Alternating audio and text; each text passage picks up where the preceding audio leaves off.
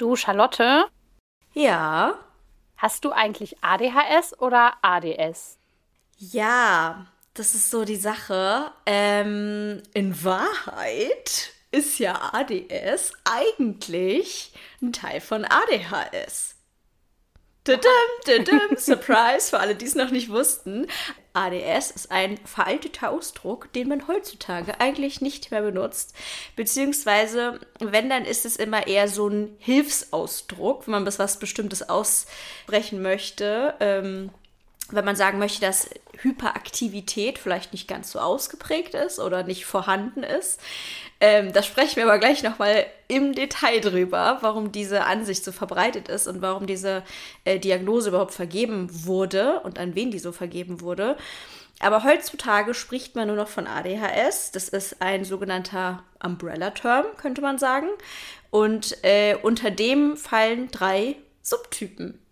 Möchtest du die mal Lisa, was sagst du denn dazu? Lisa, wie heißen denn die drei Subtypen? Hast du gut aufgepasst in der Schule? Ähm, ja, also es gibt, ähm, wie du es eigentlich gerade schon wunderschön beschrieben hast, äh, die drei Subtypen, die unter ADHS zusammengefasst werden. Das eine ist der hyperaktiv-impulsive Typ, wo man halt klassisch auch schon immer von ADHS gesprochen hat, also Aufmerksamkeitsdefizit, Hyperaktivitätssyndrom oder Störung, je nachdem, äh, wo man nachliest. Äh, dann gibt es den vorwiegend unaufmerksamen Typ, der halt klassisch früher unter ADS äh, bezeichnet wurde, und den Mischtyp, der halt der Mischtyp aus diesen beiden Gruppierungen ist. Und genau, das wird irgendwie schon sehr lange auf jeden Fall so unterschieden und nicht mehr eben mit ADS und ADHS. Ähm, manche, tatsächlich manche Ärzte oder Ärztinnen schreiben auch immer noch ähm, Aufmerksamkeitsstörung ohne Hyperaktivität oder so dann in so einen Diagnosebogen. Ähm, kann man immer so ein bisschen mit einem, finde ich, Augenzwinkern äh, sehen. Mhm. Ich bin da immer so ein bisschen hin und her gerissen, weil ich früher, ähm, also ich bin als ähm, vorwiegend unaufmerksamer Typ diagnostiziert worden äh, und habe das auch total so für mich angenommen und war so, ja klar, ist ja auch irgendwie total logisch und so. Ähm, dann habe ich so eine totale Wandlung durchgemacht, irgendwie wie so ein, wie so ein in meinem Kokon und dann bin ich ein hyperaktiver Schmetterling geworden, indem ich nämlich einfach mal mich gefragt habe, was bedeutet überhaupt Hyperaktivität und was bin ich überhaupt und wer bin ich überhaupt? Ähm, und habe dann so eine Metamorphose über Mischtyp äh, durchgemacht, die aber mittlerweile, würde ich sagen, eher beim klassischen, ganz klassischen ADHS-Typ äh, rausgekommen ist. Und mhm. ähm, ich glaube, dass wenn mehr Leute verstehen würden, wie sich die Symptome so zusammensetzen und wie sie sich auch äußern können, dass es dann vielen Leuten so gehen würde. Wie ist es bei dir? Ich habe tatsächlich gar keine Unterkategorie diagnostiziert bekommen. Ich weiß nicht, ob das ungewöhnlich ist. Also bei mir stand tatsächlich einfach nur ADHS im Erwachsenenalter, mhm. ähm, was ich auch irgendwie wesentlich sinnvoll, ehrlich gesagt, finde, weil ähm, ich glaube, dass sowieso eigentlich ein Großteil der Mischtyp ist oder den Mischtyp auf jeden Fall diagnostiziert bekommt. Das heißt, ähm, die meisten haben einfach sowieso schon klassisch ADHS laut ihren DiagnostikerInnen. Ähm, und dann ist es halt auch ein Thema, wo man wirklich sehr viel drüber diskutieren kann. Was heißt denn das überhaupt, eine Person, die ADHS hat, aber ohne Hyperaktivität? Ähm, weil natürlich direkt so in den Kopf kommt, äh, Hyperaktivität ist rumrennen, also ist körperlich auf jeden Fall. Und äh, man denkt an Kinder und wenn man noch weiter denkt, dann denkt man eigentlich an das insgesamt Klischee, was man bei ADHS hat, der kleine Junge, der in der Schule stört und der äh, rumrennt und sich prügelt. Ähm, und das hängt da irgendwie alles mit zusammen, mit dieser Kategorisierung. Und deswegen kann man die auf jeden Fall, beziehungsweise wir beide sehen die auf jeden Fall kritisch, würde ich sagen. Das auf jeden Fall. Und es ist auch äh, auf jeden Fall nicht normal, dass man den, den Typ ADHS mit in Diagnosebogen stehen hat. Aber manchmal äh, wird das eben so gemacht. Bei mir ist das so gemacht worden. Und tatsächlich ist es auch so, ich habe mich schon mit mehreren Leuten halt auch über dieses Thema unterhalten, über dieses schlimme Wort in meinen Augen ADS. Ähm, und tatsächlich mhm. ist aber so, dass das auch noch diagnostiziert wird. Also es gibt ein paar Ärztinnen, die das auch so in den Diagnosebogen am Ende schreiben, obwohl das nirgendwo mehr so heißt und nirgendwo mehr so genannt wird, aber trotzdem die darauf bestehen. Das heißt so, äh, und deswegen schreibe ich das jetzt in meine Unterlagen, das ist halt null genormt. Äh, und deswegen steht dann sowas da irgendwie drin. Und dann verstehe ich auch, ich verstehe auch, dass Leute sagen, ne, ich bin so diagnostiziert worden ohne Hyperaktivität. Ähm, und deswegen sage ich das auch so, das würde ich auch so machen wahrscheinlich. Ähm, Aber ich finde auch, wie du schon sagst, das ist, macht im Prinzip so eine Unterscheidung und es macht aber auch eine innerhalb der Community oder innerhalb eben der ADHS-Bubble so eine, ich finde, es nimmt eine Wertung vor. Und ich mhm. finde, dass sowohl die Ärztinnen, die das immer noch so diagnostizieren oder die das eben so äh, machen, nimmt es eine Wertung vor, wie du schon sagst. So einer ist halt so das, das Klischee und auch so ein bisschen nervig. Hyperaktivität ist ja nicht so besonders positiv belegt in unserer Gesellschaft. Mhm. Äh, bei Kindern ist es vielleicht noch okay, wenn sie so bisschen äh, aufgeweckter sind, aber sobald man dann irgendwie Teenager wird, ist es voll uncool und äh, geht gar nicht mehr. Und ähm, ich finde immer, wenn man so herausstellt, dass jemand ADHS ohne Hyperaktivität hat oder ADS hat, ist das immer so ein bisschen, für mich fühlt es sich so an, wie so ein bisschen so dieses so, ich habe das bessere ADHS oder ich habe Be die mhm. bessere Störung oder sonst mhm. irgendwas. Ähm, und ich glaube, dass viele sich damit so fühlen. Ähm, ich habe ADHS und auch voll mit krass Hyperaktivität und ich habe ADS und irgendwie ist das so eine Unterscheidung, die wir gar nicht machen müssten, weil das ja so total, das Leben verändert sich und die, die Symptome verändern sich irgendwie so krass und vielleicht hat man als Kind wirklich keine so krassen Hyperaktivitätssymptome, aber dann später oder man hat mal ein paar Wochen, wo man das voll krass hat und dann wieder eine Woche nicht, auch im Zyklus und so weiter.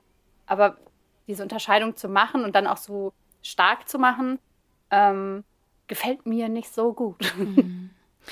Ja, ich äh, wäre ja auch großer Fan davon, wenn man bei ADHS es eher so machen würde wie bei der Diagnose von Autismus, wenn man einfach von einer ADHS-Spektrumstörung reden würde. Also das wäre meiner Meinung nach sowohl für die Leute, die diagnostiziert werden, wesentlich angenehmer, weil sie total ähm, den Freiraum hätten, das für sich zu entdecken, okay, habe ich Hyperaktivität? Welche Art von Hyperaktivität habe ich?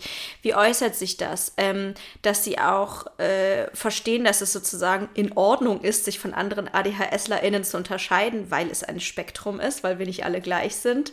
Ähm, und weil das so den Raum für die Zukunft auch gibt, so eine gewisse Offenheit, wie du jetzt schon sagst, zum Beispiel Symptome können sich verändern und man kann zum Beispiel auch Symptome erst als solche entdecken. Man hatte die vielleicht schon eine ganze Weile, aber man hat sie nie irgendwie so klassifizieren können, wie sie eigentlich sind. Was bei Hyperaktivität ja geradezu danach schreit, weil man da eben so starke Verbindungen mit hat. Ähm, und ich könnte mir auch vorstellen, dass zum Beispiel vielleicht Leute, die darauf bestehen, dass sie eine ADS-Diagnose haben, so ein bisschen, ähm, ich will nicht sagen stolz, das ist das falsche Wort, aber vielleicht fast erleichtert sind, sich davon abgrenzen zu können. Und vielleicht ist es sogar eine Möglichkeit für PsychiaterInnen, TherapeutInnen, diese Diagnose einfacher zu stellen ähm, also als wäre da die Hürde irgendwie niedriger. Verstehst du, was ich meine? Mm, total. Und ich, ich glaube, dass es einerseits, wie du schon sagst, so ein bisschen diese Erleichterung ist und andererseits vielleicht auch eine Angst, die da mitschwingt. Ne? Dass man irgendwie auch gerade im Kindesalter oft gehört hat, man ist zu viel, zu laut, zu Hyperaktivität, äh, Hyperaktivität, zu hyperaktiv, zu, äh, zu aufgeweckt, zu, man fragt zu viel, man redet zu viel, bla bla bla, während ich mache. Und ähm, dass man, dass dadurch dann quasi das, das so eine Absolution bekommt, weil du halt ADS hast ohne Hyperaktivität. Das heißt, du bist nicht zu viel und du bist nicht zu doll mhm. und du redest nicht zu viel. Ähm, und das macht irgendwie, genau, dadurch wird im Prinzip diese Stufe auch so ein bisschen, entsteht die auch so ein bisschen, dass man äh, da vielleicht Angst vor hat, auch das zu zeigen. Ja.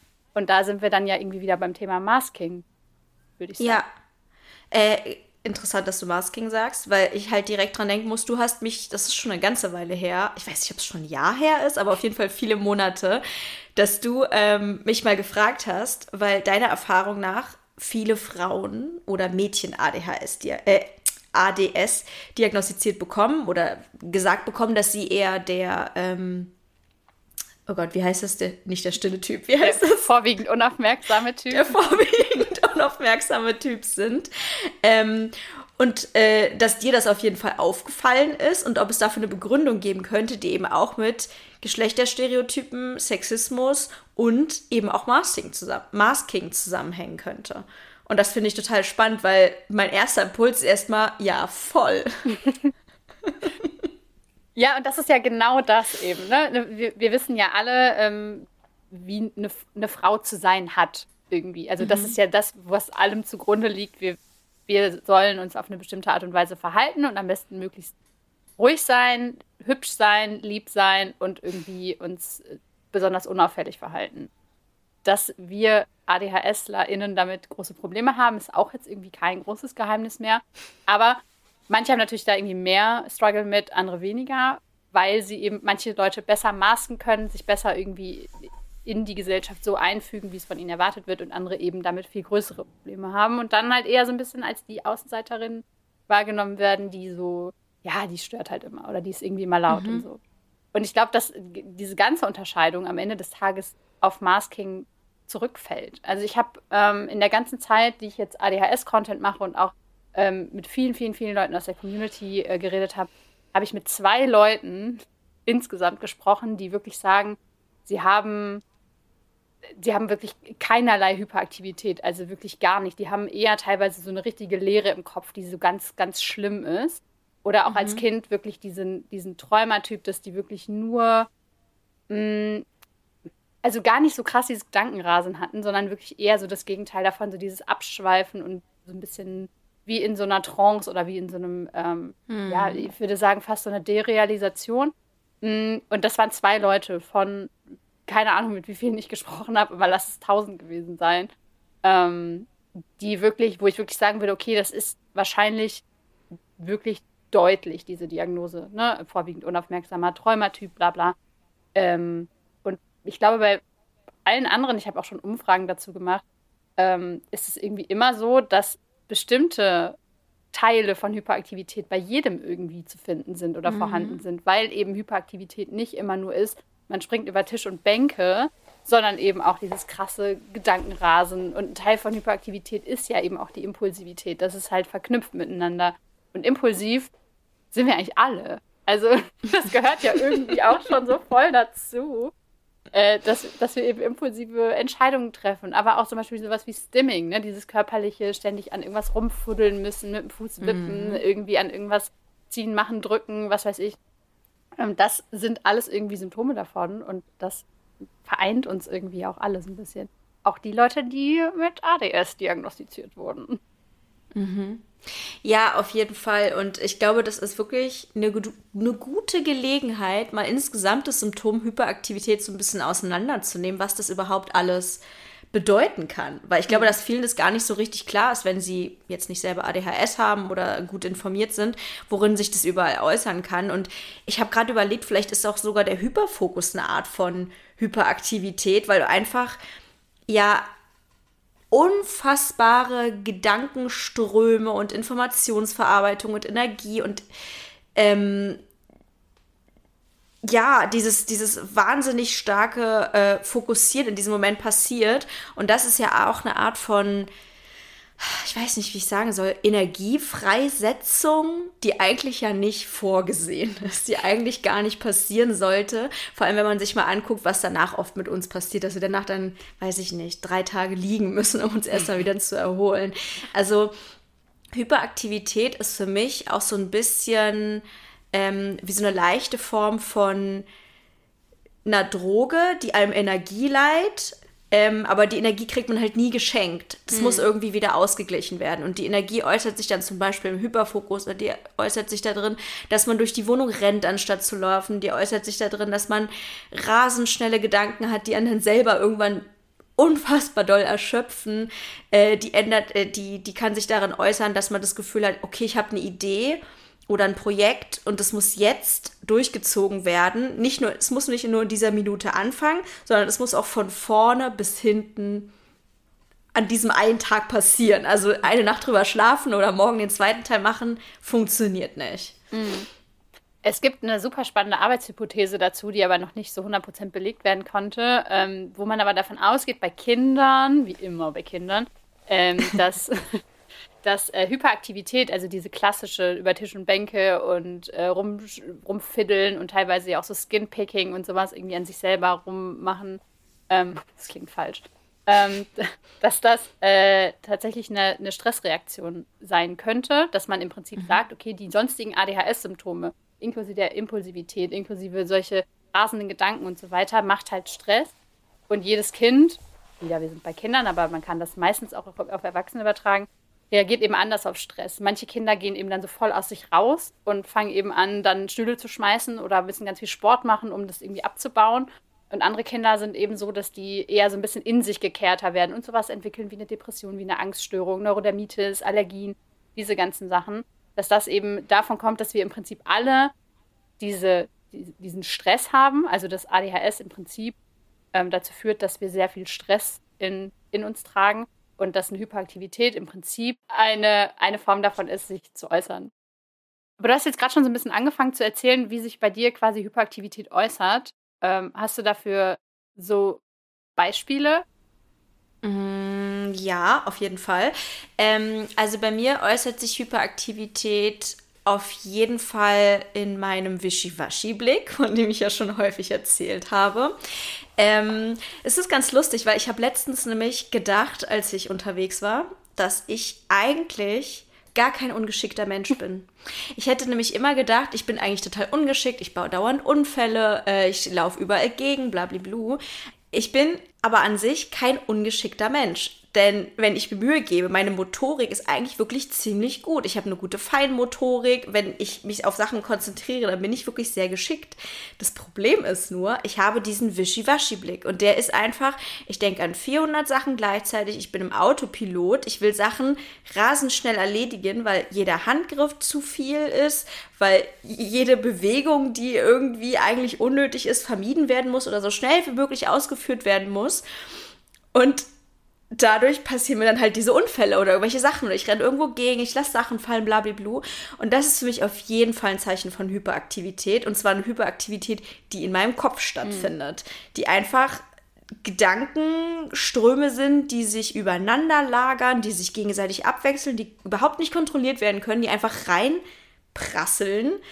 Ähm, Genau, und das ist auf jeden Fall für mich so eine innere Hyperaktivität und die führt für mich eigentlich auch zu der äußeren Hyperaktivität. Also das bedingt sich gegenseitig. Es ist nicht so, als wäre mein Körper einfach insgesamt irgendwie, weiß ich nicht, mit zu viel Energie beladen oder so, die irgendwie raus muss, sondern das ist halt sozusagen mein Kopf will seine Hyperaktivität irgendwie, ich weiß nicht, wie ich sagen soll, kanalisieren mhm. und dadurch passiert dann sowas.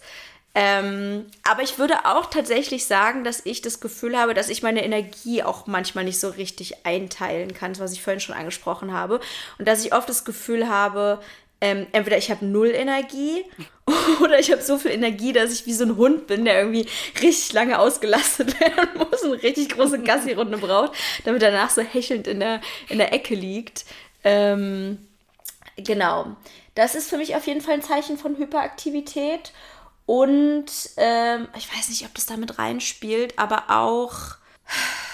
Ähm, nee, ich mache mal einen Punkt an der Stelle. Ich mache mal einen Punkt an der Stelle und gebe die Frage an dich zurück und dann kann ich ja random dich einfach unterbrechen, wenn ich irgendwas unbedingt, auffühle, was unbedingt. du sagst. Ich finde, unterbrechen ist irgendwie eh schon voll das gute Stichwort, weil für mich ist unterbrechen mhm. und dieses diese Art von Redefluss, die man mit anderen ADHS-Lern hat oder die ADHSler aus Versehen haben mit Leuten, die ganz normal reden, ist, äh, ist irgendwie für mich auch so ein absolutes Zeichen davon. Dieses, ich muss Gedanken ganz schnell rausrotzen, weil sonst sind sie weg.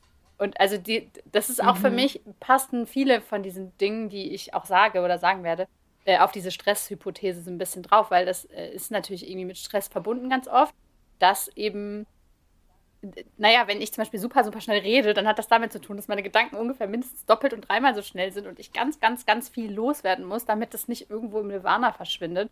Und genauso, wenn ich jemanden unterbreche oder wenn ich irgendwo, wir haben äh, beim letzten Mal oder beim vorletzten Mal, ich weiß gar nicht mehr, über Warten gesprochen, äh, irgendwo stehen müssen, also dieses so gezwungenes in der Schule sitzen müssen, äh, an, der, in der, mhm. an der mhm. Kasse stehen müssen, irgendwo anstehen müssen, irgendwo warten müssen. Ähm, solche Sachen finde ich ganz, ganz räudig und bin dann aber auch so total, ähm, ich glaube, wenn man mich im Wartezimmer oder so beobachtet, denkt man sich wahrscheinlich so, okay, die Frau braucht Hilfe. Also da müssen wir sofort, sofort was machen, weil ich bin wirklich so, ich reibe dann irgendwie an mein Hosenbein oder kratze meinen Arm oder kratze meine Kopfhaut. Das ist ja bei mir so ein ganz großes Ding, irgendwie so Skin-Picking-Themen, mhm. aber auch so Fußwippen und irgendwie die ganze Zeit irgendwie mit den Händen äh, was machen und so weil ich diesen gezwungenen Zustand von, du musst jetzt, du bist jetzt hier geparkt und kannst jetzt halt auch gerade gar nichts anderes machen, ist für mich zum Beispiel unaushaltbar. Also das kann ich einfach nicht. Und mm. das hängt halt damit zusammen, dass mein Kopf aber eigentlich gar nicht da in diesem Raum sitzt, sondern halt schon so, so irgendwie in einer Traumwelt, ja. in einem Zukunftsszenario, in einem Vergangenheitsszenario und in einer Aufgabe, die ich eigentlich noch machen müsste, ist irgendwie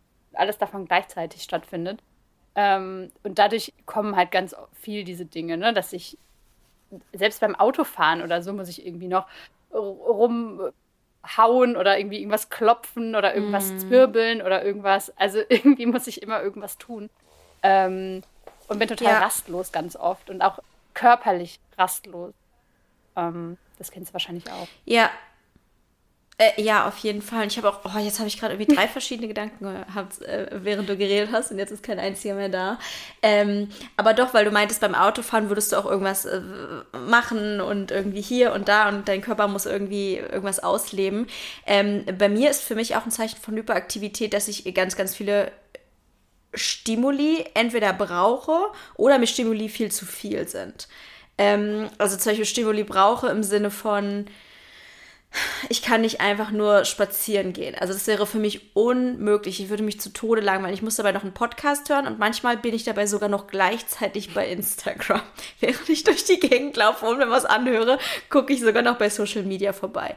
Und dieses äh, ganz viele Stimuli brauchen oder YouTube-Videos auf 1,7 bis 2-facher Geschwindigkeit schauen oder so, weil ich einfach das Gefühl habe, mein Gehirn, ähm, meinem Gehirn tut das weh, dass ein äußerer Reiz so wenig oder so langsam ist. Ähm, das ist für mich auch ein tolles Zeichen von Hyperaktivität. Und ähm, weil du das Thema Schule erwähnt hast, habe ich auch gerade so gedacht, weil da ja vor allem Hyperaktivität auch so sehr abgestraft wird, beziehungsweise einfach nicht gewollt ist. Also du sollst ja ähm, nicht mal malen oder so. Du sollst ja nicht mal, du darfst ja nicht mal aus dem Fenster gucken eigentlich. Du sollst ja eigentlich starr da sitzen und nach vorne gucken. Ähm, und äh, natürlich sind dann halt vor allem Mädchen so darauf gepolt, dass äh, sie dieser Hyperaktivität nicht nachgehen, weil sie noch viel mehr Angst haben vor äh, den Konsequenzen, die ihnen drohen würden, wenn sie der Hyperaktivität körperlich tatsächlich nahegehen.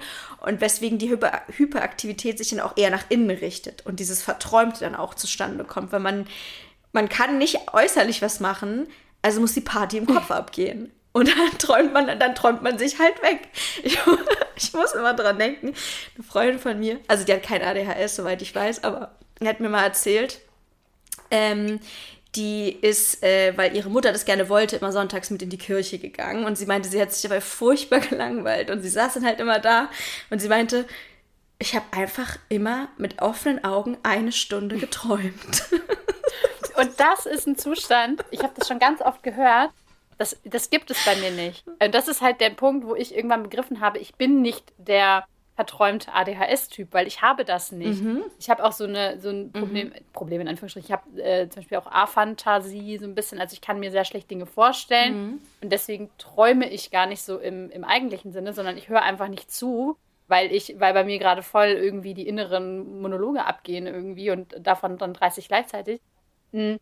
Aber dieses so mit offenen Augen einfach so vor mich hinstarren und träumen gibt es bei mir halt nicht. Wenn ich früher beim Konfi-Unterricht in der Kirche sitzen musste, da kann ich dir aber sagen, dass die, die Bank unter mir hinterher so richtige Striemen hatte, weil ich da irgendwie dran rumgepiddelt oder geknibbelt oder gemacht habe.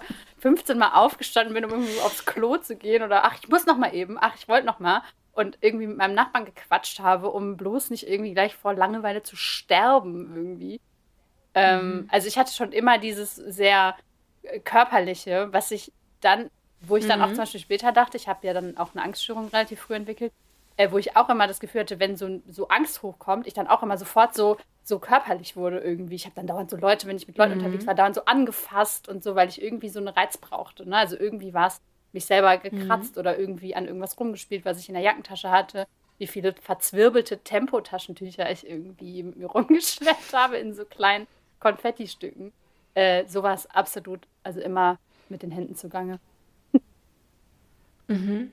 Also für dich ist es sozusagen, ähm, was in deinem Kopf vorgeht, muss auf jeden Fall irgendwie körperlich ausgeglichen werden oder körperlich irgendwie sich in dem Sinne gezeigt werden, aber irgendwie es muss auf jeden Fall ein Ventil geben, körperliches ja, für dich. 100 Prozent. Und auch wenn ich, mhm. ich weiß mhm. nicht, wie das bei dir ist, aber wenn ich zum Beispiel sehr äh, konzentriert arbeiten muss, ähm, muss man ja manchmal, äh, dann muss ich danach, hin und wieder, dann muss ich danach Leider was, ja. was super krass Körperliches machen. Also muss ich im Garten irgendwie Erdesäcke mhm. schleppen oder irgendwelche Steinplatten von A nach B bewegen oder mit den Hunden irgendwie rausgehen. Also dann brauche ich diesen Ausgleich, weil sonst werde ich doof, habe ich das Gefühl. Mhm. Ja, also ich habe ja sowieso viermal die Woche quasi meinen Ausgleich. Also ich bin ja auch überzeugt davon, dass ich Powerlifting auch unter anderem mache, weil ich neurodivergent bin und das einfach mache, um nicht irre zu werden. also in vielerlei Hinsicht, ich weiß nicht, vielleicht wenn wir mal eine Sportfolge machen, können wir da noch mal äh, genauer drüber sprechen. Aber äh, ich brauche diese körperliche Auslastung auf jeden Fall. Und ich merke das auch zum Beispiel, wenn ich krank bin oder aus anderen Gründen keinen Sport oder keine Bewegung habe, ich, ich, ich werde total nervös. Mich macht das richtig, ich finde es furchtbar. Und ich glaube nicht nur, dass es daran liegt, weil ich so viel Sport mache, dass ich es einfach gewöhnt bin, sondern ich war halt schon immer so ein körperlicher Typ. Also als Kind, ich bin durch die Wohnung gerannt. Immer. Ich, es war für mich nicht möglich, einfach irgendwie zu laufen oder, also nicht nur durch die Wohnung, aber überall musste ich irgendwie in Bewegung sein. Es, es gibt so ein, äh, so, ein, so ein Video, gibt ja diese Heimvideos, die man in den 90ern so gemacht hat, mit dieser Kamera, ja. ne? Und da äh, packt meine Schwester gerade äh, ihre Geschenke aus an einem Geburtstag und äh, ist halt so an einem Couchtisch und drumherum ist diese L-förmige Couch und ich bin daneben, keine Ahnung, ich bin irgendwie so sechs und ich laufe auf der Couch die ganze Zeit hin und her. Geil. Ja. Ich konnte nicht eine Sekunde still sitzen. Ich musste, ich bin auf der Couch hin und her gelaufen, über das Ding, über die, über die Lehne gehopst und so weiter. Also, ja, absolut. Also, ich war hyperaktiv. Eigentlich auch das, was man als klassisch hyperaktiv, hyperaktiv versteht, war ich tatsächlich eigentlich auch, mhm. glaube ich. ich. Nur weiß ich nicht, hat man sich gesehen oder nicht als solches benannt? Ich glaube das. Also ich habe äh, letztens auch mit meiner Mama noch drüber geredet und dann meinte sie, habe ich auch mit ihr quasi über Hyperaktivität in der Kindheit gesprochen und dann meinte sie so, naja, du warst halt immer nur mit Jungs befreundet und das stimmt auch. Also ich hatte keine Mädchenfreunde. Ähm, sondern ich habe immer, ich habe draußen in irgendwelchen Bächen gespielt, habe Molche gesammelt, habe irgendwelche Insekten mit nach Hause gebracht, habe irgendwie in, im Stroh gespielt oder so. Wir sind ein bisschen auf dem Land groß geworden. Ähm, und habe irgendwie, war irgendwie immer nur in Action Inliner fahren, Fahrrad fahren, also alles so, was man irgendwie bis man acht ist und dann äh, irgendwie auch so, so Wrestling und so, also solche Sachen habe ich gemacht. Ne? Also ich habe mit meinen Freunden mich gekloppt, einfach weil ich das irgendwie witzig fand und weil das irgendwie mir Spaß gemacht hat. Mhm. Was mir aber keinen Spaß gemacht hat, war Mutter, Vater, Kind spielen. Was mir keinen Spaß gemacht hat, war irgendwie mit Puppen spielen oder so. Aber auch zum Beispiel nicht Lego spielen. Also man kann jetzt nicht irgendwie sagen, dass ich einfach ein, ein Jungsinteressen in Anführungsstrichen. Ich finde das immer so schwierig, das ohne so, mhm. also so ein bisschen genderneutraler zu formulieren, aber in den 90ern war das halt ein Jungsspielzeug. Ähm, mhm. Also ich wollte nichts machen, wo man sitzen musste. Das kam erst viel später. Also es kam in der, in der Jugend, war ich halt so ein voller Stubenhocker. Aber als Kind, und deswegen sagt meine Mama halt auch, naja, man kann halt im Prinzip, man konnte es jetzt nicht sehen, weil im Prinzip hast du genau das gemacht, was deine Freunde auch alle gemacht haben. Nämlich du warst den ganzen Tag irgendwie draußen unterwegs und kamst abends nach Hause und warst saumüde. Das war im Prinzip das, was mhm. man gesehen hat. Ich, das war das, was man gesehen hat. Man hat es aber nicht pathologisiert, weil du es ausgelebt hast und weil es irgendwie auch gesund wirkt. Ich meine, das Kind hat draußen gespielt, ist ja dann irgendwie toll, ne? Das will man ja. Und ich glaube, das ist auch so ein Ding, wenn man über Symptome spricht, dass man immer ein Bild im Kopf hat von, es muss abnormal sein, es muss ungewöhnlich viel sein, es muss störend sein, es muss für andere Leute vor allem störend sein, es muss ein Leidensdruck vorliegen. Und wenn das nicht der Fall ist, dann denkt man, nee, das Kind war doch ganz normal. Es ist ja alles in Ordnung mit dem Kind gewesen. Voll, aber das, was störend war, ist ja im Prinzip, dass ich ja auch in der Schule ähm, super unaufmerksam war oder auch viel gestört habe. Hm. Ähm, also auch mhm. viel irgendwie teilweise mit, mit Mitschülern geredet habe, irgendwie ich habe voll viele Geräusche gemacht, habe dauernd irgendwie meinen Rucksack, ah, ich muss das mal eben neu machen oder so, also irgendwie ständig irgendwie, oder kann ich mal aufs Klo, fünfmal die Stunde oder so, also irgendwie dauernd sowas. Äh, aber das ist irgendwie was, solange du halt nicht über Tisch und Bänke gehst und halt komplett irgendwie alles abreißt, bist du als Mädchen nicht hyperaktiv. Das wird dir niemals jemand bescheinigen. Also, das ist irgendwie, ist es so, ja, die ist halt aufgeweckt oder die ist halt irgendwie extrovertiert oder die ist halt irgendwie irgendwas anderes, aber nicht hyperaktiv. Also du meinst, es ist nicht nur so, dass wir durchs Masken weniger auffallen, sondern dass wenn wir tatsächlich genauso sind wie andere Jungs, dass es dann dennoch nicht auffällt, einfach weil wir Mädchen waren? Ich glaube ja. Also ich, das ist die Erfahrung, die ich selber mhm. gemacht habe und das ist auch die Erfahrung, die ich aus der Community immer wieder gespiegelt bekomme, dass äh, viele sagen, ne, sie hatten im Prinzip alle Anzeichen und sie hätten auch alle Anzeichen gehabt, die eben in diesem Diagnosebogen vorkommen. Aber es hat niemand mhm. so benannt, weil man eben sagt, naja, ist halt ein untypisches Mädchen und für Mädchen ist es ja eh ungewöhnlich. Ich habe mhm. zum Beispiel auch Mhm. dauernd fremde Leute angequatscht draußen. Äh, äh, also, so fremde Leute. Hallo, ich bin Lisa. Ja, genau, halt so auf die Art. Und ähm, also ich glaube, Ja. mein, mein Introvertiertsein kam erst irgendwie später dazu. Aber ähm, also Mhm. solche Sachen, wo man einfach gedacht hat, na, das Kind ist eh irgendwie ein bisschen merkwürdig oder ist halt eh irgendwie quasselt halt draußen Leute an, redet voll viel, fragt 80.000 Sachen und ist irgendwie immer so ein bisschen auf dem Sprung. Ähm, hat man aber nicht für ungewöhnlich gehalten. Weil, Ja, aber das ist so das Ding, ne? Guck mal, du sagst ja, das Kind ist halt ungewöhnlich. Aber irgendwie definiert niemand, was heißt denn eigentlich ungewöhnlich. Das ist so, wie man früher einfach gesagt hat, jemand ist verrückt. Aber es ist ja, ist, sowas wie verrückt sein gibt es ja nicht. Es gibt ja verschiedene Ausprägungen von psychischen Erkrankungen, psychischen Störungen. Also man kann ja eigentlich schon relativ gut klassifizieren, woran es zum Beispiel liegt, dass jemand merkwürdig ist oder merkwürdig wirkt. Ähm, aber indem man dann einfach sagt, das Kind ist einfach anders, aber das ist normal, weil das ist immer anders und das war auch noch nie anders. Und dann macht man irgendwie so einen Deckel drauf, so ist halt Lisa. Anstatt zu sagen, hm, ohne das jetzt irgendwie schlimm finden zu müssen, kann es sein, dass Lisa vielleicht doch ein bisschen anders ist als die anderen Kinder. ja, und dann aber später, weißt du, dann in der, in der weiterführenden Schule, wo Lisa dann plötzlich keine Hausaufgaben mehr macht, irgendwie mit 13 anfängt zu rauchen und irgendwie nur noch sich voll äh, asozial in der Schule benimmt. So, dann ist es so, ah ja, mh, das hast du aber früher nicht gemacht.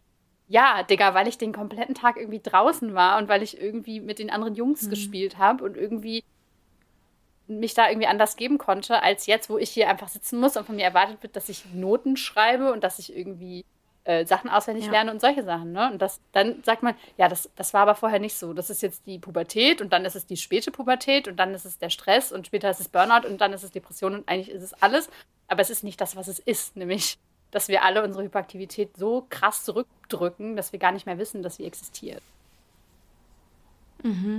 Vor allem, weil es ja auch einfach was ist, und da haben wir ja am Anfang schon drüber gesprochen, Hyperaktivität ist wahrscheinlich so das stigmatisierteste Symptom überhaupt. Das ist ja was, was die Gesellschaft absolut auf gar keinen Fall möchte, egal in welchem Zusammenhang. Hyperaktivität ist eigentlich immer schlecht irgendwie. Also es ist in der Schule ganz besonders schlimm, weil du damit ja zeigst, dass du, keine Ahnung, dass du nicht aufpasst, dass du kein braves Kind bist, dass du dich nicht anpassen kannst, dass du aus Bosheit irgendwie dem Lehrer nicht zuhörst.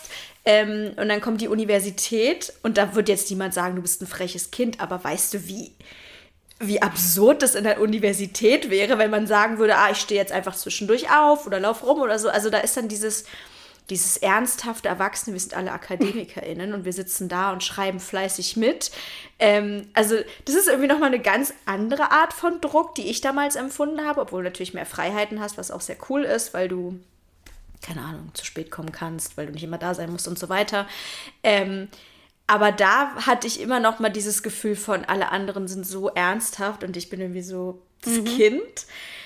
Und bei der Arbeit geht es dann weiter. Und selbst in sozialen Kontexten ähm, wollen Leute ja auch, dass du ihnen in die Augen guckst und zuhörst und zeigst, dass du Anteilnahme zeigst und nicht einfach sagst so, ah, warte mal ganz kurz, äh, ich muss aufs Klo und jetzt muss ich noch mal kurz rumlaufen und eigentlich brauche ich noch mal zehn Minuten für mich und warte, an meinem Handy ist gerade was Wichtiges und also es ist ja immer was, was ähm, als negativ gilt und abgestraft wird und was ähm, als freie Entscheidung auch angesehen wird. Du bist unhöflich, du bist vielleicht sogar fast sowas wie ein schlechter Mensch oder mindestens empathielos oder ähm, ja, weiß ich nicht, nicht erwachsen genug. Was ja total, was ja total Panne ist eigentlich, weil Gesellschaft, also wie du schon sagst, gesellschaftlich so Hyperaktivität, das Wort alleine ist schon so richtig so bäh bäh, so da darf, das darf man nicht, da darf man nicht hin.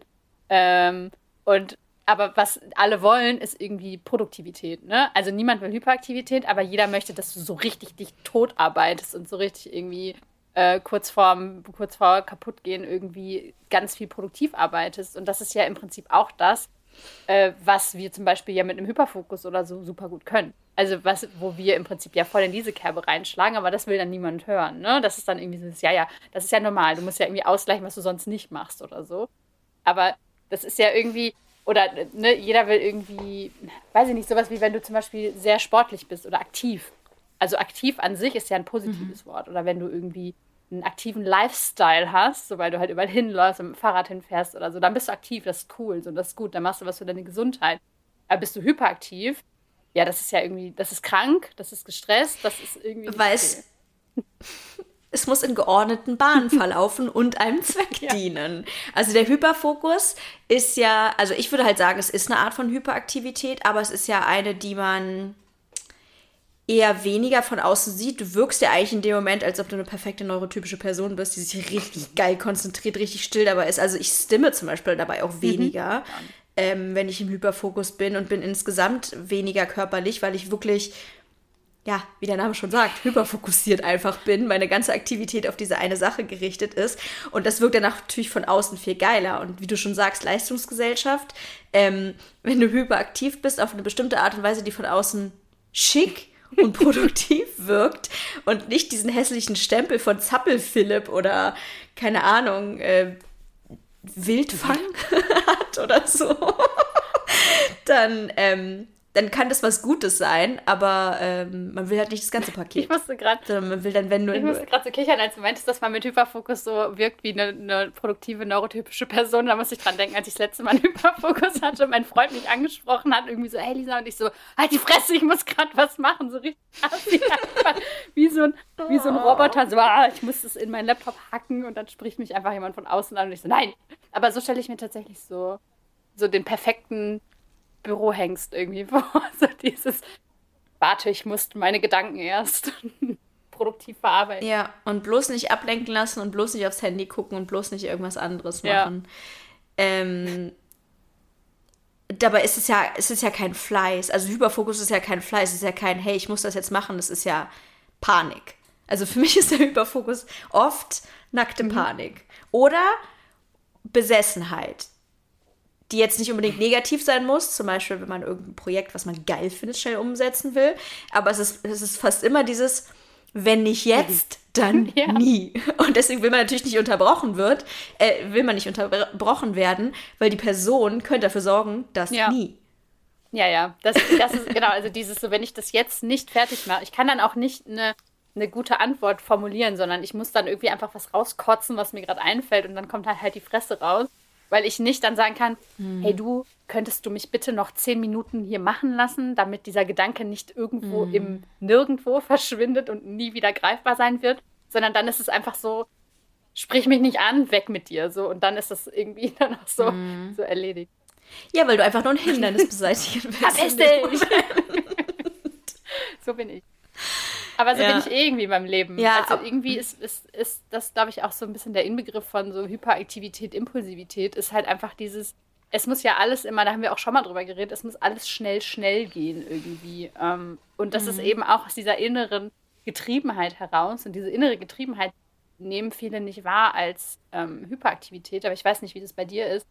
Ähm, wenn ich gerade nichts habe, was mich so auslastet, also mental oder körperlich, dann suche ich das wie ein verdurstendes Wasser irgendwie. Also dann, ich, ich brauche mhm. das richtig. Ähm, und das ist halt diese Getriebenheit und dieses Unangenehme daran. Ist das auch? Ja, äh, da haben wir ja in der Hyperfokus-Folge schon mal drüber gesprochen. Äh, dieses, dieses Suchen nach Stimuli, Suchen nach Dopamin, Suchen nach Auslastung. Also das kenne ich auf jeden Fall.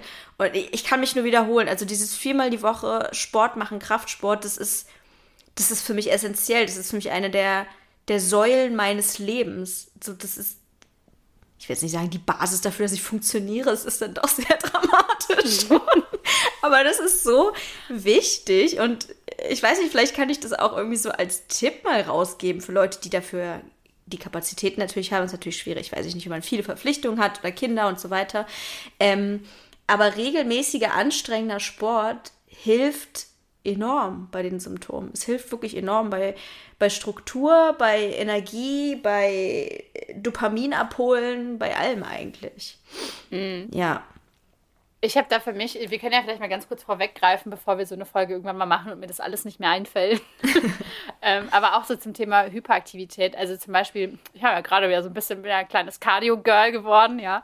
Ähm, aber ich habe das zum Beispiel festgestellt, ich muss das mittlerweile abends machen, mhm. weil mich das sehr ruhig macht. Also gerade so Cardiosport, der einfach nicht, ist nicht meine Sportart, egal was. Äh, also es macht mich einfach sehr reduziert irgendwie in meiner ganzen, in meinem ganzen Sein. Ähm, und früher war das für mich gar nicht so ein Problem, als ich noch angestellt war, dass ich irgendwie dann halt so einen Tag hatte, wo ich irgendwie reduziert bin nach außen hin, also eben nicht mehr so viel Stimme, nicht mehr so krass viele Ideen habe, nicht mehr so krass viel Antrieb aus mir selber raus, der dann teilweise bis ins Unangenehme geht. Ähm, und dass ich deswegen jetzt, wo ich selbstständig bin, den Cardiosport auf die Abendstunden verlege, weil es mich zurücknimmt irgendwie. Und weil, wenn mhm. ich das vormittags mache, ich das Gefühl habe, ich komme, ich habe nicht mehr so den Schwung, um selbst in meinen Tag reinzukommen. Aber das hast du wahrscheinlich nicht, weil du schon so lange Sport machst. Aber äh, äh, bei mir ist das auf jeden Fall so. Das habe ich total. Also das ist eine meiner habe ich das im Podcast gesagt oder habe ich das zu dir gesagt? Einer meiner größten Probleme, dass ich nicht weiß, wann ich meine Sachen machen soll. dass es eigentlich morgens Sport machen scheiße ist und abends Sport machen für mich scheiße ist. Weil abends denke ich die ganze Zeit, ich muss noch trainieren, ich muss noch trainieren, ich muss noch trainieren, ich muss noch trainieren. Und wenn ich es morgens mache, dann habe ich drei Stunden trainiert, mit viel Bummelei zwischendurch. Und dann denke ich so, und jetzt reicht es mir eigentlich für den Tag. Doch, ich glaube, das habe ich schon mal im Podcast erzählt. Okay. Ähm, das, das ist wirklich ziemlich anstrengend, aber man muss ja auch nicht so lange trainieren. Man kann es ja auch alles ein bisschen sanfter machen. Und äh, ja, I don't know. Achso, genau, also was kurz. ich damit eigentlich, ja, ja, ja. Nee, sag bitte, was du sagen willst, aber bevor ich es vergesse, ich wollte über das Thema Hyperaktivität und äh, Reize, Reizfilter wollte ich noch sprechen. Aber mhm. Falls okay. ich vergesse, kannst du mich dran erinnern. Der Chaos-Podcast, jetzt eine neue Folge draußen. Ähm, was wollte ich denn jetzt sagen? Achso, genau, was ich eigentlich, um das abschließend das Thema Sport jetzt nur mal so kurz anzuteasern, äh, was ich eigentlich damit sagen wollte, ist, ich glaube, dass mir der Sport schon bei der Hyperaktivität hilft. Ich glaube, bei allen anderen Symptomen im Moment noch nicht. Mhm. Ich glaube aber gerade diese körperliche und mentale Auslastung äh, dadurch auf jeden Fall gegeben ist und mir auch teilweise ein bisschen zu doll. Punkt. So, mhm. das war jetzt das Sportthema. Wenn ihr mehr dazu hören wollt, schreibt uns das gerne. Und ähm, genau, du hattest aber noch was anderes zu sagen. Ja, jetzt habe ich ein bisschen Angst, dass ich deinen wertvollen Gedanken unterbrochen habe und du vielleicht noch irgendwas richtig Tolles sagen wolltest. Aber wie es halt immer so ist, ich habe panische Angst und ich habe mir schon wieder nichts zu notieren mitgenommen, dass ich Sachen vergesse. Es ist immer das Gleiche. Nee, genau. Ich weiß nicht, ob das eine Frage ist an dich oder einfach so ein random Gedanke. Er ist auf jeden Fall noch nicht ausgereift aber dass eventuell Hyperaktivität auch was mit äh, der Filterung von Reizen zu tun haben könnte. Weil ich das Gefühl habe, dass ich ja Reize sehr schlecht filtern kann. Deswegen auch sensorisch eigentlich sehr, sehr häufig überstimuliert bin. Mhm. Ähm, und dass ich das Gefühl habe, dass mein Gehirn es nicht schafft, einfach sozusagen mal bei einer Sache zu bleiben, sondern so aktiv ist, in dem Sinne, als dass es sozusagen 400 Millionen Sachen gleichzeitig wahrnimmt, die dann teilweise als extrem störend wahrgenommen werden. Mhm. Ich weiß nicht, aber ähm. es vielleicht doch, ich formuliere es mal trotzdem als Frage, ob du mir da zustimmen würdest. ähm, ich, finde, ich finde, dass es wieder auf diese Stresshypothese. Passt. Mhm. Also, dass man wirklich sagt, okay, ähm, äh, ich habe das genauso. Also bei mir ist es genauso, dass wenn viel auf mich einprasselt irgendwie oder ich mir auch selber sehr viel äh, Stress, Druck, ganz viele Gedanken mache über irgendwie ein bestimmtes Thema oder so, äh, dass das dann viel schlimmer wird. Also, ne, dass, dass eben Faktoren von außen, entweder ich fühle mich in meiner Umgebung nicht wohl oder es ist irgendwie sehr laut, sehr hell, sehr warm, haben wir in der letzten Folge darüber gesprochen, äh, diese ganzen Sachen, dass es dann auf jeden Fall deutlich schlimmer wird. Ähm, und ich deswegen glaube, dass diese, diese Reizfilterung oder diese, ich sag mal, nicht vorhandene Reizfilterung löst ja irgendwie in gewisser Weise Stress im Gehirn aus, beziehungsweise löst halt irgendwann dann auch aus, dass dann äh, Stresshormone ausgeschüttet werden, die ja gut für uns sind, weil wir dadurch besser denken können, meistens. Ähm, und dass deswegen, glaube ich, so eine Art äh, Hyperaktivität zustande kommt. Und auch, ich glaube, dass das alles halt so krass miteinander verwoben ist, dass wir irgendwann in ich sage das immer wieder im Podcast, dass wir irgendwann in fünf Jahren alle aufwachen und merken, wieso haben wir die ganze Zeit über ADHS als so eine, so eine verschworene, wirre Störungseinheit Dingsbums bla gesprochen, sondern und das gar nicht als das wahrgenommen, was es ist, nämlich ein krasses Spektrum, was einfach, wo im Gehirn einfach so viele Zahnräder ineinander greifen oder nicht ineinander greifen oder irgendwie irgendwas anders machen als andere Zahnräder in anderen Gehirnen ähm, dass ich glaube, dass äh, gerade der, also der Reizfilter spielt da absolut mit rein, Stress spielt da absolut mit rein, irgendwie ähm, solche Dinge wie Schlaf, Ernährung, Nährstoffe und so weiter spielen da absolut krass mit rein. Ähm, so das, und das finde ich halt auch so eine krasse Erkenntnis.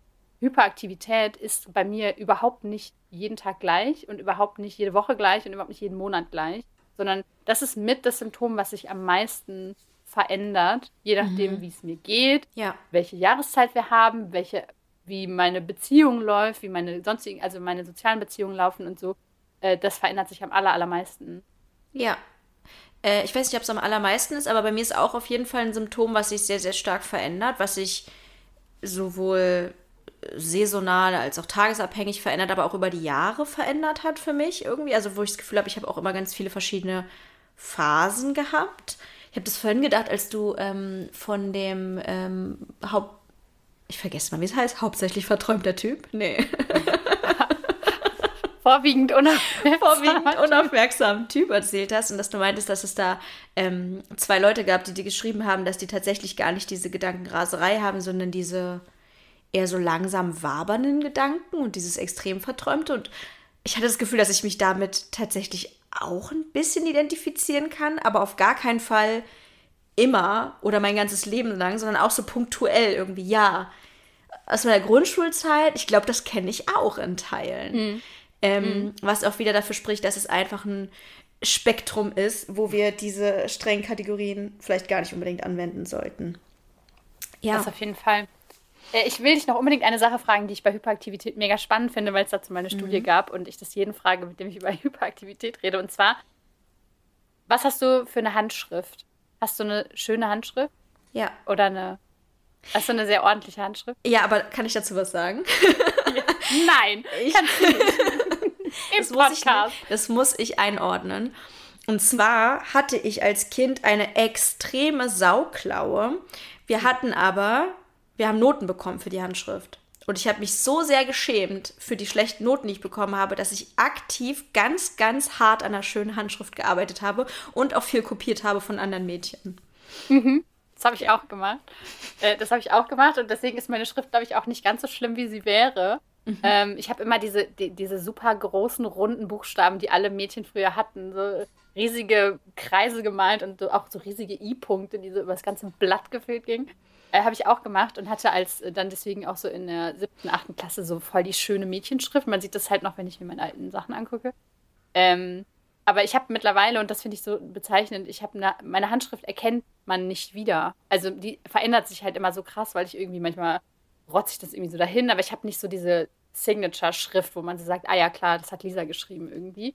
Und das ist eine, ähm, es gab eine Studie dazu bei Kindern, wie immer, äh, dass Kinder, die äh, dem vorwiegend hyperaktiv-impulsiven Typ angehören, eher eine grausige Handschrift haben, was eben auch krass mit dieser Ungeduld verknüpft ist, wie eben auch unsere Gedanken sind und wie wir auch reden.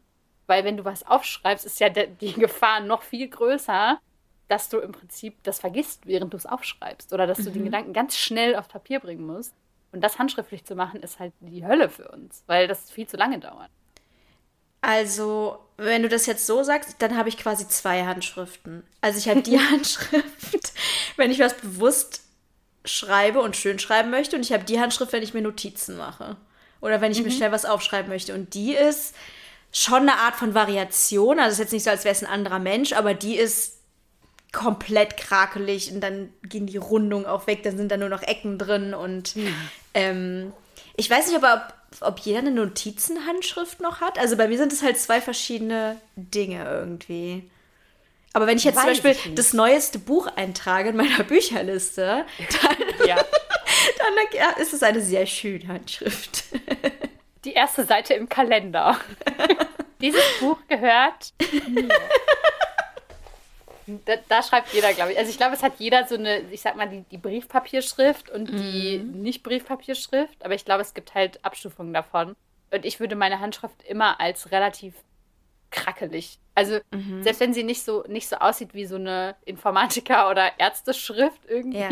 sondern halt irgendwie schon lesbar ist, aber es ist schon irgendwie eher so ein, ja, ja, schnell jetzt irgendwie hingekrotzt und sieht dann halt oben ganz anders aus als unten und irgendwie rechts ganz anders aus als links und so. Also schon wirr wirre Handschrift. Aber das ist vielleicht was, was auch alle unsere ZuhörerInnen ähm, nochmal mitnehmen können, so als für sich, als Frage. Ähm, ja, könnt ihr auch schreiben. Wenn ihr mögt. Nee. Äh, Sorry. 400 Nachrichten. also ich schreibe manchmal so und dann kommt es drauf an, wenn ich eine Hochzeitseinladung schreibe, dann mache ich auch einen Kreis über den I. Punkt. Nee, I. Ein Kreis Punkt. als I. Punkt. ja. Nein, ihr dürft uns gerne schreiben, äh, generell auch zu dem Thema, äh, weil ich gerade das Thema Hyperaktivität finde ich so krass individuell und gerade bei Frauen super nochmal individueller, weil da einfach noch viel mehr Faktoren von außen reinspielen als nur unser Hirn. Ähm, mhm. Und das vielleicht auch äh, nochmal so als kleiner Disclaimer, gut, dass wir den ans Ende setzen. Ähm, jeder, der irgendwie die Diagnose ADS hat oder sich, äh, so, sich damit identifiziert oder sagt, hey, ich habe aber keine Hyperaktivität oder ich möchte da irgendwie auch nicht mit ähm, in Verbindung gebracht werden oder so, vielleicht nach dieser Folge ein bisschen hinterfragen kann, ähm, ob das wirklich so ist oder ob das irgendwie nur so ein Label ist, was man sich irgendwie selber gibt. Ähm, und man sich da immer irgendwie einfach auch äh, gerne nochmal fragen kann, ähm, woher das kommt. Ähm, dass man, ob man wirklich nicht hyperaktiv ist oder ob man wirklich einfach vielleicht noch sehr im Masking ist oder ob man äh, vielleicht gerade nicht hyperaktiv ist, aber es mal war oder es potenziell sein könnte. Keiner, das ist ein super wirrer Satz, aber ähm, insgesamt einfach sich da nochmal so ein bisschen hinterfragt, ähm, ob es diese Unterscheidung geben sollte. Das würde mich super krass interessieren, wenn ihr uns Nachrichten schreibt. Ähm, findet ihr, es sollte eine Unterscheidung gemacht werden? Findet ihr, es sollte gar keine Unterscheidung gemacht werden und alle haben einfach ADHS und Punkt? Ähm, oder ist es wichtig, dass wir das unterscheiden? Ähm, das würde mich krass interessieren. Ja. Aber wir wollen euch auch nichts wegnehmen. Also es ist auch wirklich völlig in Ordnung, wenn ihr euch mit diesem Label identifizieren wollt. Es ist, es ist zwar kein offizielles mehr, aber ihr könnt euch sehr gerne weiter damit identifizieren, wenn ihr euch damit wohlfühlt. Es ist ja bei ADHS auch irgendwie oder andere Neurodivergenzen auch irgendwie so, es muss auch irgendwie sich alles gut für euch anfühlen. Und müsst, ihr müsst euch jetzt nicht irgendwas aufdrücken lassen oder so von uns, sondern wenn ihr damit fein seid und denkt, ihr müsst es auch nicht irgendwie nochmal hinterfragen oder so und alles ist cool, dann ist das auch in Ordnung. Meiner Meinung. Stimmt. Ich habe das jetzt so formuliert, als müsste man das jetzt sofort. Nein, es ist, es ist eine Option. Wir, wir wollen eine Option bieten und wir wollen ein bisschen ähm, quasi anbieten, dass man das nochmal hinterfragen kann und dass man vielleicht, wenn man auch so ein bisschen äh, gebiaste Vorstellungen von Hyperaktivität hat, dass man hier vielleicht hoffentlich nochmal was mitnehmen kann oder sich reflektieren kann. Aber wir wollen euch jetzt nicht irgendwie sagen, ähm, dass ihr von dieser, von dieser Bezeichnung absehen müsst in Zukunft. Sag das nicht mehr. Nein, ich finde, ich glaube, ich bin da auch so ein bisschen tatsächlich voreingenommen, so emotional, weil das für mich ein sehr ähm, heilsamer Prozess war, zu mhm. akzeptieren, dass ich ähm, sehr wohl sehr deutlich hyperaktiv impulsive Tendenzen habe und gar nicht so wie vor, also vorab angenommen eben der vorwiegend unaufmerksame Typ bin, der irgendwie räumerisch unterwegs ist, sondern einfach äh, das viel mit Masking zu tun hatte und viel mit äh, gesellschaftlichen Normen und Werten, die irgendwie von außen reinspielen. Ähm, und das für mich eine große Befreiung ist und war, ähm, einfach sagen zu können, ja, Pech, so, ich habe halt, äh, ich bin halt hyperaktiv und ich habe sehr krasse hyperaktive äußerliche als auch innerliche Symptome. Ähm, das gibt, finde ich, ein Stück Freiheit mhm. mir zumindest. Ja. Ähm, und deswegen wünsche ich mir das immer für jeden. Und deswegen bin ich dann so, los, hinterfragt euch jetzt und dann ändert euer ganzes Leben und hört auf zu masken und benehmt euch einfach genauso, wie ihr wollt. Verdammt seid, doch mal. Seid so glücklich wie ich. Egal, ob ihr wollt oder nicht. ja, nein, ich finde das auch total schön und ich glaube, diese Option ist super gut. Aber wie bei allen, ich sage jetzt mal Content zum Thema Neurodivergenz, wenn man neurodivergent ist, ich finde, dann hat man irgendwie so das Recht, nehmt euch das, was euch gut tut und lasst liegen, was euch nicht gut tut. Das ist vielleicht Pflückt so insgesamt. Euch die leckeren. Pflückt euch die Erdbeeren, die euch am saftigsten erscheinen. Äh, und das soll auch irgendwie der Podcast sein, meiner Meinung nach. Nicht irgendwie so eine fertige Meinung, die ihr schlucken müsst, sondern einfach ein, ein Angebot. Ja, warum werde ich jetzt so allgemein? Keine Ahnung. Irgendwie fand ich das wichtig zu sagen in dem Moment. cool. Auch du darfst hier sein, wie du bist, Charlotte. Auch Danke. Du. Dankeschön. ja, das war das Thema Hyperaktivität. Ja. Ich bin schon wieder, ich bin schon wieder sehr schwitzig. Ich habe immer das Gefühl, wenn ich über hochemotionale Themen rede, dann bin ich immer schwitzig nach dem Podcast. Ähm, genau, ihr dürft aber uns gerne auch äh, schwitzige Nachrichten schreiben. Sagen wir heiße Nachrichten. bitte keine, bitte keine schmuddeligen Nachrichten. äh, ihr dürft uns gerne folgen auf äh, dem Account äh, neurodiverdings.podcast äh, auf Instagram oder auch uns privaten Mäusen. Und zwar Charlotte unter Charlottchen mit Doppel-A oder mir Lisa unter sie an Normal Brain. Ja. ja. Äh, und wenn ihr richtig oldschool seid, dann könnt ihr uns auch eine E-Mail schreiben an podcast.neurodiverdings.de. Äh, das bietet sich vielleicht an, wenn ihr ein bisschen mehr zu sagen habt, wenn ihr ein bisschen längere Texte schreiben wollt oder eure ganze Lebensgeschichte, was auch sehr häufig passiert. Äh, dann schreibt wir lieben das, e wir lieben das. Äh, ja, auf jeden Fall. Das, ich will mich da nicht drüber witzig machen. Ich finde das toll. Und ähm, worüber wir uns wirklich sehr, sehr, sehr doll freuen, ist, wenn ihr diesen Podcast unterstützen könntet. Äh, wir machen das hier ohne Bezahlung sozusagen aktuell noch und deswegen ist es ganz, ganz besonders toll, wenn ihr vielleicht was in die Kaffeekasse geben möchtet. Wir haben den PayPal-Link in den Show Notes verlinkt und noch viel cooler, weil mehr Sicherheit bietend wäre, Steady, ein Abo da abzuschließen für entweder drei oder fünf Euro im Monat ähm, oder sogar ein Jahresabo. Das wäre natürlich so Nonplusultra für uns. Ähm, genau, wenn ihr könnt, wenn ihr die finanziellen Möglichkeiten habt und ein bisschen Wertschätzung zeigen wollt, dann freuen wir uns da wirklich riesig drüber. Genau. Worüber wir uns auch immer freuen, ist, wenn ihr die Folge teilt, wenn ihr weiter sagt, dass wir einen knorken Podcast haben ähm, und wenn ihr uns fünf Sternchen auf Apple oder Spotify gebt. Auf Apple kann man sogar kleine Liebesbriefe schreiben, da freuen wir uns ganz besonders drüber, weil wir mögen einfach Liebesbriefe. Dürft mhm. ihr uns aber natürlich auch jederzeit in die DMs hämmern oder in die ja. E-Mails schreiben. Ich kontrolliere ja. auch nach jedem Release einer neuen Episode, ob wir schon mehr Bewertungen auf Spotify haben und freue mich jedes Mal einen ja. Cola-Keks, wenn wir dann äh, langsam oben nach oben klettern und vielleicht irgendwann sogar die 1000 Bewertungen knacken. Safe. Safe auf jeden Fall bis zum Oktober. Okay. Ich hab's gesagt. Ihr, ihr habt's gehört. ich weiß gar nicht, wie viele wir haben. Ich glaube knapp 700. Ah, dann. Ja. Safe. Cool. Cool. Gut. Dann hören wir uns in Bälde. Tschüss. Ciao.